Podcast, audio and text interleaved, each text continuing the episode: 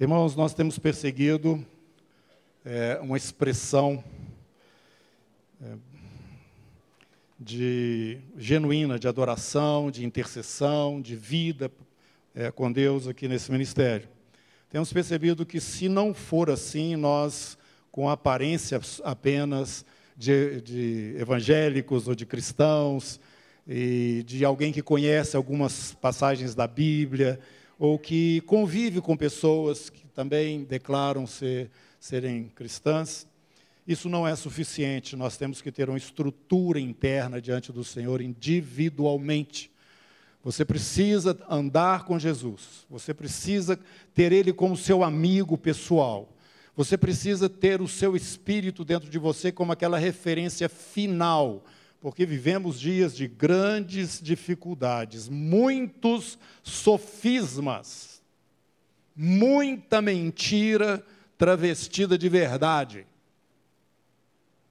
muito engano permeando as nações. Aliás, nós sabemos quem está por trás de todo esse sistema, o mundo jaz no maligno e nós não precisamos ter expectativas positivas da parte dele, principalmente em relação àquilo que nós entendemos como sendo verdadeiro. E, então eu estou insistindo nisso, porque nós precisamos estar entendendo esta vida pessoal com o Senhor e dando mais um passo, que é no momento o que está sendo mais é, enfatizado, que seria o entendimento de que nós somos corpo, somos um em Cristo Jesus. A ceia mostra isso. E o momento explica para nós que se nós, como corpo, não, não tivermos, como já foi falado aqui, uma intencionalidade, uma objetividade no mundo espiritual, os resultados que o reino de Deus precisa alcançar serão pífios. Nós temos que entender que na unidade da igreja, no funcionamento né, desta unidade de uma forma prática, intencional e objetiva, faz com que o reino de Deus avance muito mais rapidamente. E aquilo que é a vontade de Deus para nós, seu povo, igreja, que há de culminar aqui na terra com o fechamento desse período, né, que nós sabemos que é o período das nações, dos gentios, quando a palavra de Deus está sendo espalhada por, pelo mundo inteiro. Enquanto esse período estiver em aberto, nós temos um tempo de ação, como igreja. E eu estou tentando fazer você entender a necessidade da unanimidade nossa naquilo que nós nos propomos. Lutamos pelas nossas necessidades, claro, isso é óbvio, nós temos que chegar diante do Senhor, apresentar para Ele aquilo que nós entendemos que está além da nossa capacidade e é uma necessidade real na nossa vida. O Senhor é o seu Pai, Ele é o seu pastor e você pode ficar bem à vontade para conversar com Ele a respeito das suas questões. Mas você precisa de entender que você faz parte de um rebanho.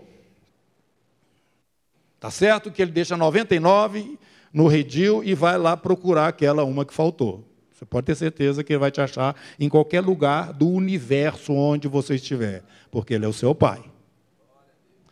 Agora, você precisa entender que você faz parte, você não é sozinho. O Senhor chama um grupo de pessoas dentro desse propósito eterno que ele começa a mostrar lá no Gênesis, com a criação do homem e da mulher. O Senhor tem um povo na terra e você, graças a Deus, faz parte dele. E você então tem responsabilidade com esse povo, você tem responsabilidade com aquele que está te chamando. E é, é, é claro, então, que você não pode ser uma pessoa mal informada, não pode ser uma pessoa distraída, você tem que ter objetividade na sua vida cristã. E na quarta-feira nós estamos aqui tentando trazer para este ministério essa consciência no que diz respeito aos objetivos espirituais que temos. Nós começamos trabalhando aqui no geral, né? intercedendo pela nossa nação, pelas nações, aquilo que Deus tem nos mostrado, que é a vontade dele. Principalmente a justiça do Senhor tem que ser pronunciada e manifestada através da igreja. Isso nas regiões celestes, pelo poder que ela exerce ali naquele lugar nós estaremos orando por esse ministério, o lugar onde você está, O Senhor tem dado, nós temos ali dez frentes espalhadas ali naquela parede, de pessoas, de irmãos que Deus tem levantado para trabalharem naquelas direções que ali estão. Bênção de Deus, estamos juntos. Você sabe disso, você está interligado com essa realidade deste ministério onde você está. Você está ligado que neste lugar nós temos um objetivo quando nos reunimos aos domingos de adorar a Deus. Irmãos, a adoração, eu não vou falar sobre o tema, mas é o tema principal da Bíblia. É o tema principal, ele está antes do Gênesis, já em evidência. E nós precisamos de crescer nessa direção. Nós precisamos apresentar diante de Deus, não é com um culto vazio, não. Não é alguma coisa que repetiu lá dez vezes e fulano disse que é bom, então nós vamos fazer também. Não! Você precisa estar diante do seu Deus reconhecendo ele como Deus que Ele é, entendendo o que Ele fez por você, olhando em volta e percebendo tudo que Ele criou, tem que haver alguma coisa neste coração diante deste Deus, que é uma expressão de adoração. Isso é genuíno, irmãos. Nós perseguimos isso aqui. Perseguimos. E vamos continuar perseguindo, porque nós fomos feitos para adorar esse Deus, para participar da natureza desse Deus. Então, Entendendo isso, põe o pé na estrada. Nós nos reunimos aqui também para interceder unanimemente, eu estou falando aqui da quarta-feira, nós separamos esse dia na semana, pedimos à congregação e eu agradeço a Deus pela resposta que temos tido aqui. Vários irmãos têm vindo, glória a Jesus, um 10 minutos, 30 minutos, uma hora, duas horas, têm passado aqui intercessão num período do dia, que começa agora às sete, já não é mais às oito, até às 21 horas. Isto faz com que, diante do Senhor, este ministério, os irmãos que estão ao seu lado, a proposta que nós entendemos que devemos buscar é, é, a manifestação dela diante do Senhor, que é a vontade do Senhor, o reino dele que venha, tem uma expressão definida diante de Deus. E na presença do Senhor chega a nossa intercessão a comunidade cristã da Zona Sul, os irmãos que reúnem lá naquele ministério, estão clamando. Eles estão pedindo justiça no Brasil. Ó, oh, chegou lá no céu. E não é apenas a Alessandra que é intercessora, é o, são todos os irmãos juntos. Abra sua Bíblia agora em Atos. Atos capítulo 4. Versículo 23.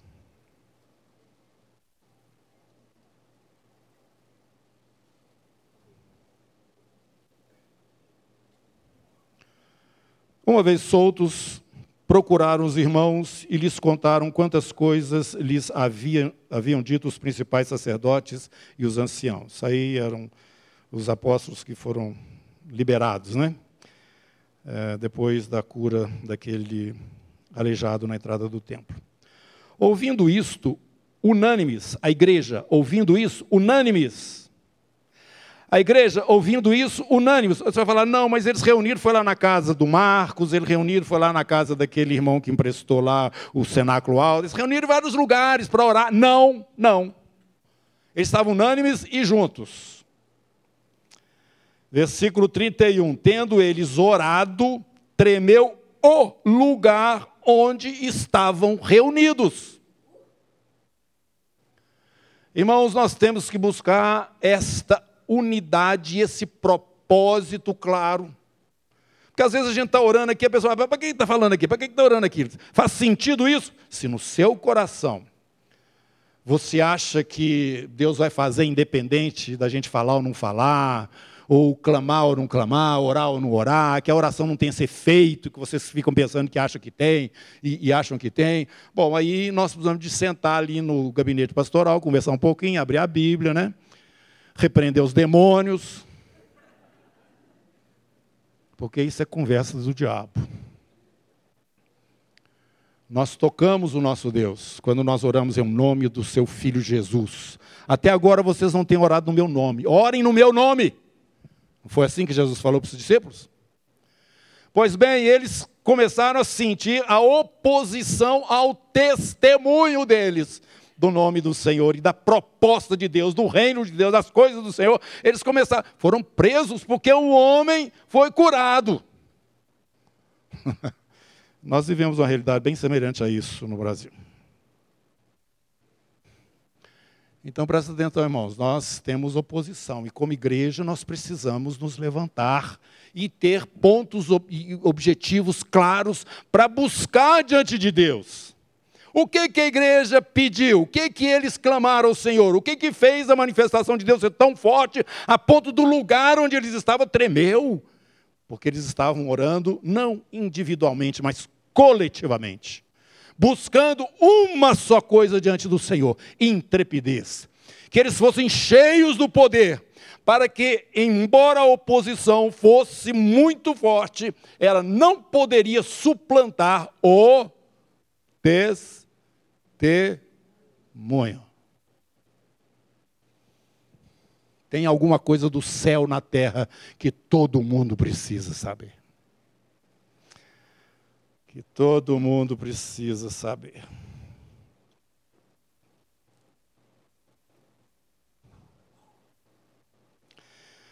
A, a palavra de Deus nos explica que quando o evangelho começou a caminhar, depois daquele momento que Jesus disse aos seus discípulos: Fiquem, esperem em Jerusalém até que do alto vocês recebam poder, porque vocês vão dar testemunho.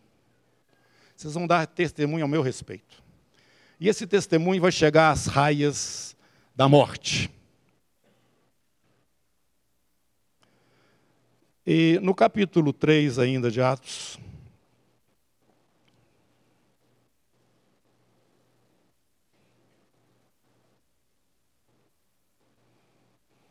versículo 13.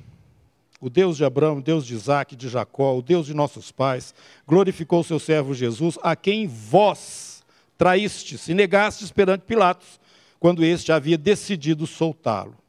Vós, porém, negaste o santo e o justo, e pediste que vos concedessem um homicida. Dessarte, matastes o autor da vida, a quem Deus ressuscitou dentre os mortos, do que nós somos testemunhas. Confronto, meus irmãos, um confronto muito forte. Jesus já havia prevenido. Vocês não receberam a capacidade, um poder que vocês vão confrontar mesmo com a verdade aqueles que não quiserem aceitar é, esse testemunho. Pela fé, em o um nome de Jesus, é que este mesmo nome fortaleceu este homem que agora vedes e, re, e reconheceis. Isso aí mostrando aquele homem que havia sido curado. Essa, essa, esse sinal trouxe à luz a oportunidade do testemunho. Nós aqui estamos buscando milagres, irmãos. Nós queremos milagre, porque o nosso Deus é Deus de milagre, por que, que vai ficar fora isso também? Né? Por que nós vamos ficar só na, na, nessas outras partes do Evangelho com medo ou com algum é, dedo, algum, alguma restrição no que diz respeito aos milagres? Nós precisamos deles manifestados aqui. E eles vão servir para fortalecer o testemunho. Estes sinais seguirão aos que creem, os que estarão dando testemunho. Os sinais vão junto eu acho que uma das, é, uma das coisas, um, um dos. É sinal mesmo de que o, o evangelho não está integral, ele está em parte, pode até ser uma parte correta, é, verdadeira, mas ele está em parte ainda quando ele não traz consigo os sinais. Sinais que eu estou falando, sinais de maravilhas, de curas de enfermos, expulsão de demônios, maravilhas, coisas que todos vão atestar, não foi Deus que fez, porque não tem jeito de, do, do homem fazer essas coisas. Isso faz parte do Evangelho. Eu quero ainda que vocês, no capítulo 4, é, antes dessa oração que a igreja fez, e quando as autoridades estavam despedindo os discípulos, é, tirando eles da cadeia, né, liberando eles, então Pedro, verso 8 do capítulo 4, cheio do Espírito Santo, lhes disse: autoridades do povo e anciãos estavam diante do sinédrio, visto que hoje somos interrogados a propósito do benefício feito a um homem enfermo e do modo por que foi curado, tomai conhecimento vós todos e todo o povo de Israel de que, em nome de Jesus Cristo, o Nazareno, a quem vós crucificastes e a quem Deus ressuscitou dentre os mortos, sim, em seu nome é que está curado perante vós. Este Jesus é pedra rejeitada por vós, os construtores, a qual se tornou a pedra angular, e não há salvação em nenhum outro abaixo do céu. Não existe nenhum outro nome dado entre os homens pelo qual importa que sejamos salvos. Os homens precisam saber disso. O que eles vão fazer com isso já é, é com eles. Mas eles precisam saber, e nós somos as testemunhas destas coisas. Lá no capítulo 15, aquele versículo que eu li para os diáconos aqui, né, no, lá no princípio do capítulo, você vai ver comigo esta observação do apóstolo Paulo, falando aos irmãos com relação a este testemunho.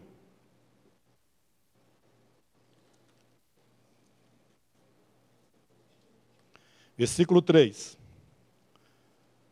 Antes de tudo vos entreguei o que também recebi, que Cristo morreu pelos nossos pecados, segundo as Escrituras, e que foi sepultado e ressuscitou ao terceiro dia, segundo as Escrituras. Este é o seu, o meu, o nosso testemunho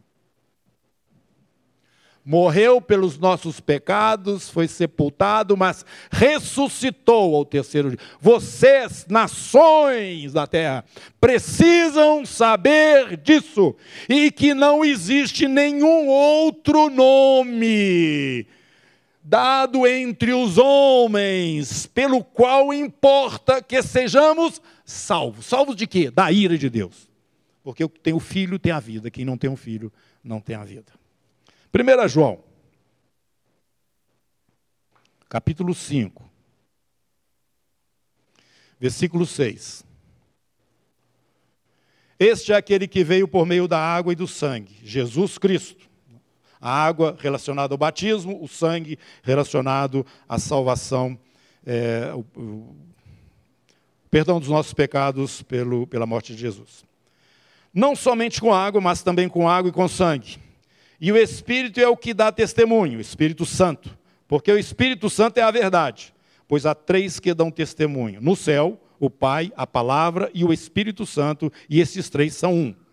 E três são os que testificam na terra: o Espírito, o Espírito Santo, a água, a água do batismo e o sangue que dá, nos traz a remissão dos nossos pecados. E os três são unânimes, num só propósito. Se admitimos o testemunho dos homens, o testemunho de Deus é maior. Ora, este é o testemunho de Deus que ele dá acerca do seu filho. Aquele que crê no Filho de Deus tem em si o testemunho, aquele que não dá crédito a Deus o faz mentiroso, porque não crê no testemunho que Deus dá acerca do seu filho. E o testemunho é este: que Deus nos deu a vida eterna e esta vida está no seu Filho. Aquele que tem o Filho tem a vida, aquele que não tem o Filho de Deus não tem a vida. Isso é o testemunho. Apocalipse capítulo 1. Apocalipse capítulo 1. Revelação de Jesus Cristo que Deus lhe deu, verso 1 para mostrar aos seus servos as coisas que em breve devem acontecer, e que ele, enviando por intermédio do seu anjo, notificou ao seu servo João, o qual atestou a palavra de Deus e o testemunho de Jesus Cristo quanto a tudo o que viu. o testemunho de Jesus Cristo quanto a tudo que viu, e você tem isso nesta revelação que é o livro do Apocalipse. Capítulo 19 do Apocalipse, versículo 10.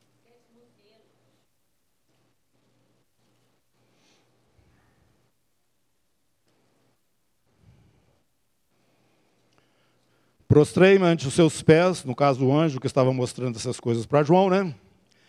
Ele, porém, me disse: Vê, não faças isso. Sou conservo teu e dos teus irmãos que mantêm o testemunho de Jesus.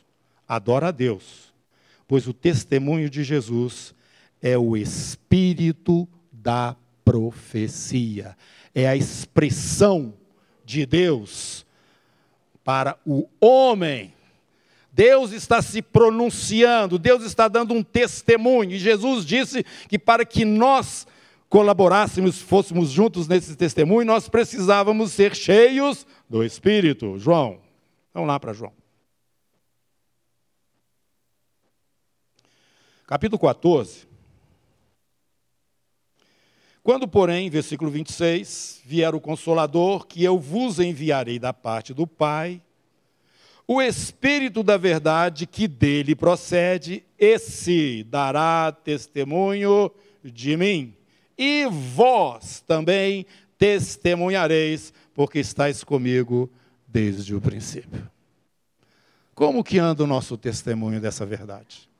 Como que anda o nosso testemunho diante do mundo? Porque é para isso que nós estamos aqui, querido irmão.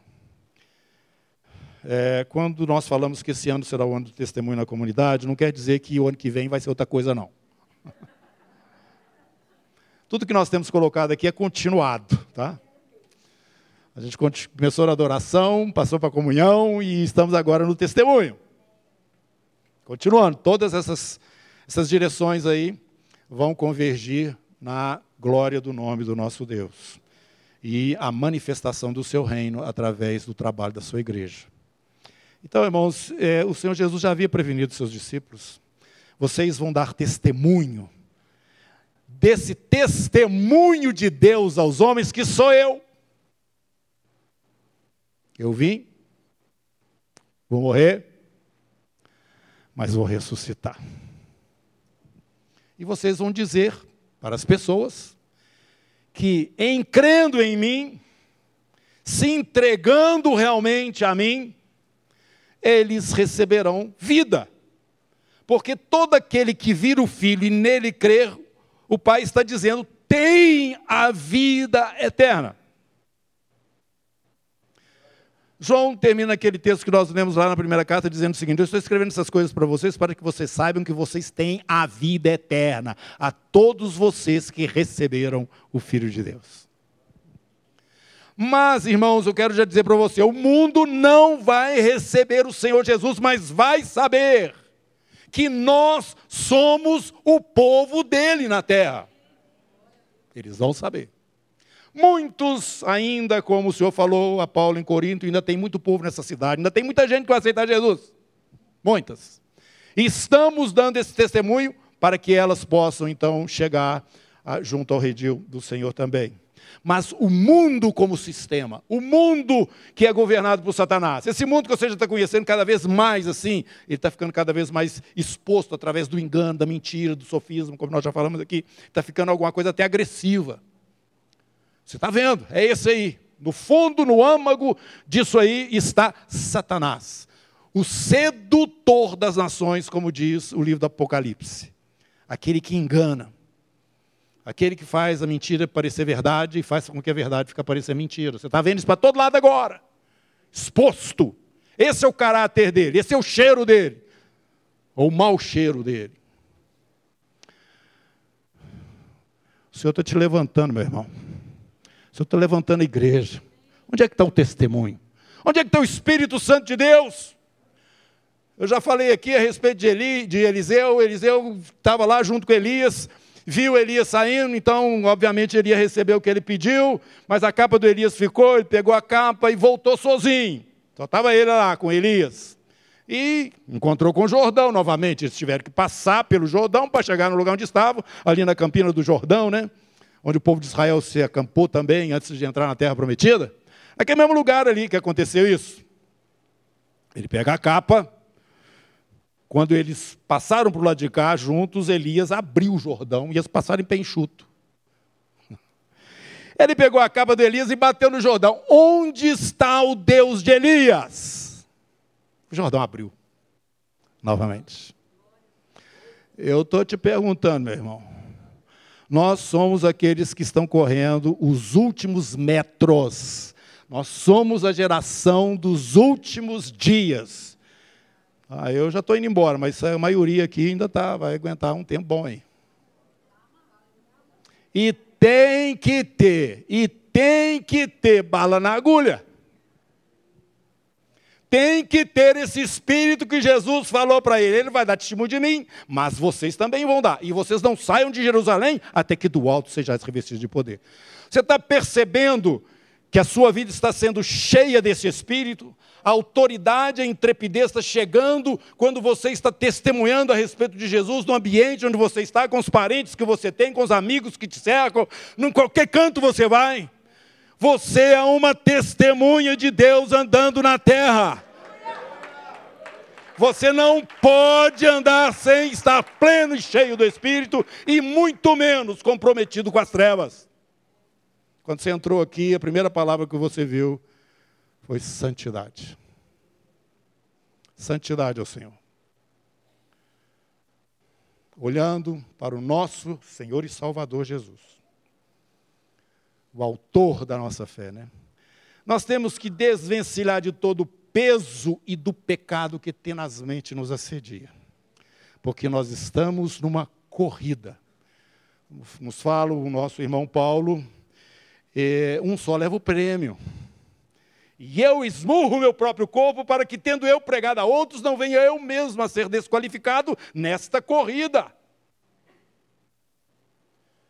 Nós falamos aqui tantas vezes a respeito do vencedor, aquela chamada de Jesus para sete igrejas, ao vencedor, ao vencedor, ao vencedor, ao vencedor. E parece que as pessoas não ouvem isso, não entendem isso. Ah, nós todos somos vencedores. Negativo. Negativo. Não faria sentido algum essa expressão sete vezes ali naquele livro falando das igrejas, se todos nós já fôssemos vencedores. Sentido nenhum. Quanto mais você está comprometido com o reino de Deus, mais alta vai ser a sua recompensa diante dele. Você já viu Jesus falando a, parábola que ele fala a respeito do servo, né? Que foi, andou direitinho, Jesus falou para ele, contou na parábola, é, servo bom e fiel. Foste fiel no pouco, sobre o muito te colocarei. Tem muitas coisas, irmãos, que Deus vai trazer e vai te apresentar, vai te abençoar, mas não são, elas não são é, é, niveladas com as obras que você realizou pelo Senhor. Elas são muito acima do que você fez. Jesus falou para nós o seguinte: depois que você tiver feito tudo que você precisa fazer, considere-se um servo inútil, que só fez o que precisava fazer mesmo. É assim que nós temos que andar na presença do Senhor, tendo entendimento que aquela recompensa que Ele vai trazer para nós no final está muito além de tudo que você pode fazer por Ele aqui. Nem olhos viram, nem ouvidos ouviram, nem jamais penetrou no coração do homem o que Deus tem preparado para aqueles que o amam. Jesus, para Judas, valia 30 moedas de prata. Quanto que ele vale para você?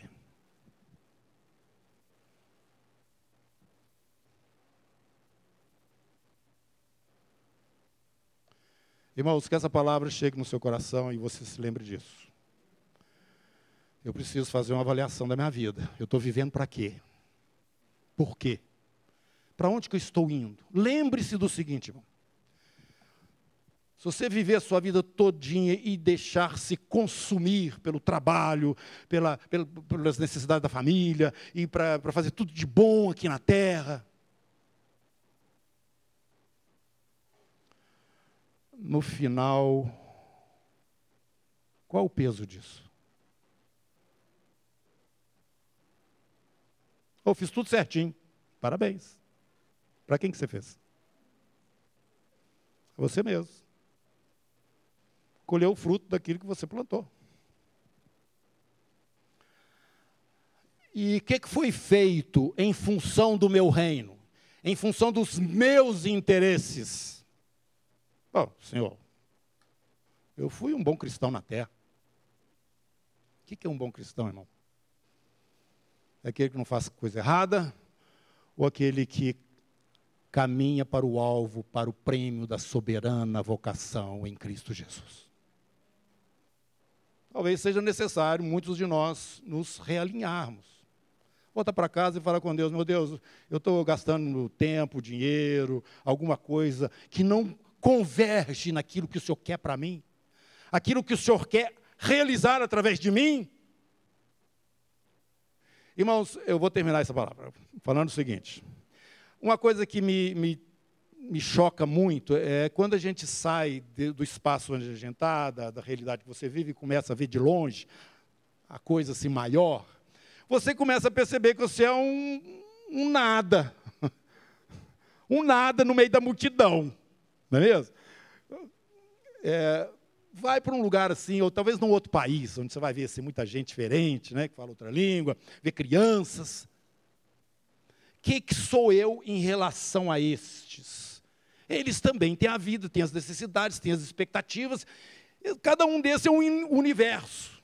E eu? E eu? Com o que eu penso, com o que eu quero? Vocês já fizeram essas perguntas? Já, eu, pode ser que seja eu mesmo que estou aqui meio crise existencial, né?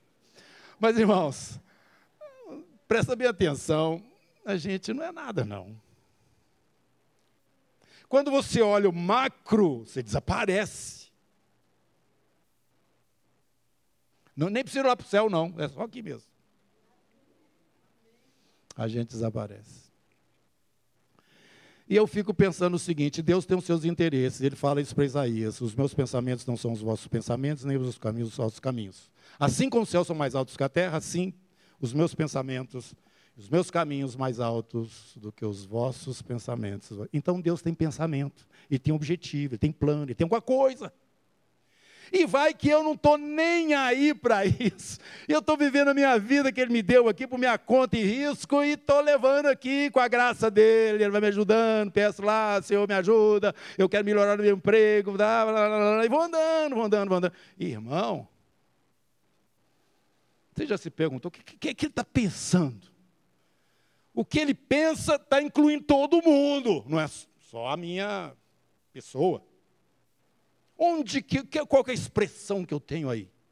E me apavora, irmãos, me apavora, quando eu sinto que essa possibilidade existe, é de que Jesus, fazendo uma caminhada aqui no Belvedere, num domingo de manhã às 10 horas da manhã, ele passa aqui na porta e nem entra aqui.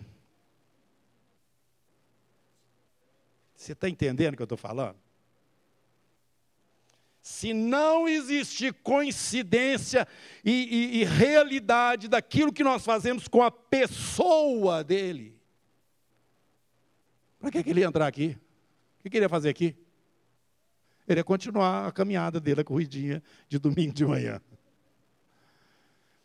Irmãos, eu, eu quero que você caia nesta realidade espiritual para que no dia do Senhor nós não sejamos, fiquemos tão chocados com essa realidade que vai aparecer nua e crua diante de nós.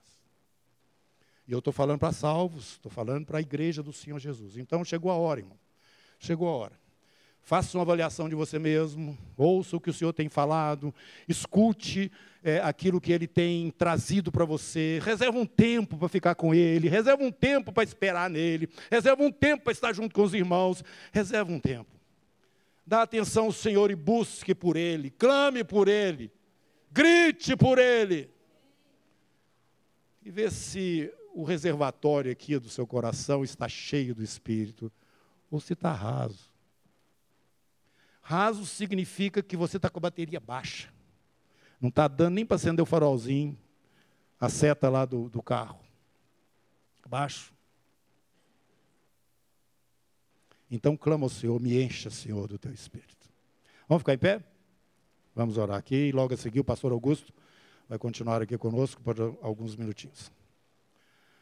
Senhor, mais uma vez na tua presença estamos agradecidos porque o motivo que nos trouxe aqui, Senhor Deus, está alinhado com a tua palavra. O Senhor é o motivo dessa reunião e desse ajuntamento. O Senhor é o centro da ceia e da mesa da qual participamos. Bendito seja o nome do nosso Senhor e Salvador Jesus, que se manifestou e nos revelou o Pai. E agora, nessa família maravilhosa, Senhor, nós te adoramos em espírito e em verdade. Muito obrigado por todas essas coisas, Senhor. Mas temos, pelo que já foi exposto aqui, entendido a necessidade de um testemunho forte, presente, incisivo. Meu Deus, mas isso só é possível com o teu espírito. Porque senão nós seremos frágeis, fracos, amedrontados, inseguros. E nós precisamos daquela firmeza de Pedro, olhando para o sinédrio, aqueles anciãos todos de Israel, e dizendo para eles: mais importa obedecer a Deus do que os homens. E esse Jesus que vocês rejeitaram, ele é a pedra angular que os homens, vocês estão rejeitando. E não existe nenhum outro nome dado entre os homens pelo qual importa que sejamos salvos. Meu Deus, esse testemunho tem que fluir de nós nas nossas palavras, nas nossas atitudes, nos nossos objetivos. Meu Deus, que o Senhor alinhe cada um de nós nesse ministério e torne-nos unânimes diante do Senhor nos pensamentos e propósitos que o Senhor tem para a sua igreja, Senhor. Em nome de Jesus, eu oro para que todos aqueles que de coração aberto têm recebido estas palavras sejam cheios do teu Espírito. Espírito Santo de Deus, Eis aqui os reservatórios, os vasos que precisam ser planificados pela tua presença. Tenha misericórdia de nós, porque senão nosso testemunho será frágil. Em nome de Jesus, na confiança de que assim o Senhor o fará, nós oramos agradecidos também, glorificando ao Senhor. Amém.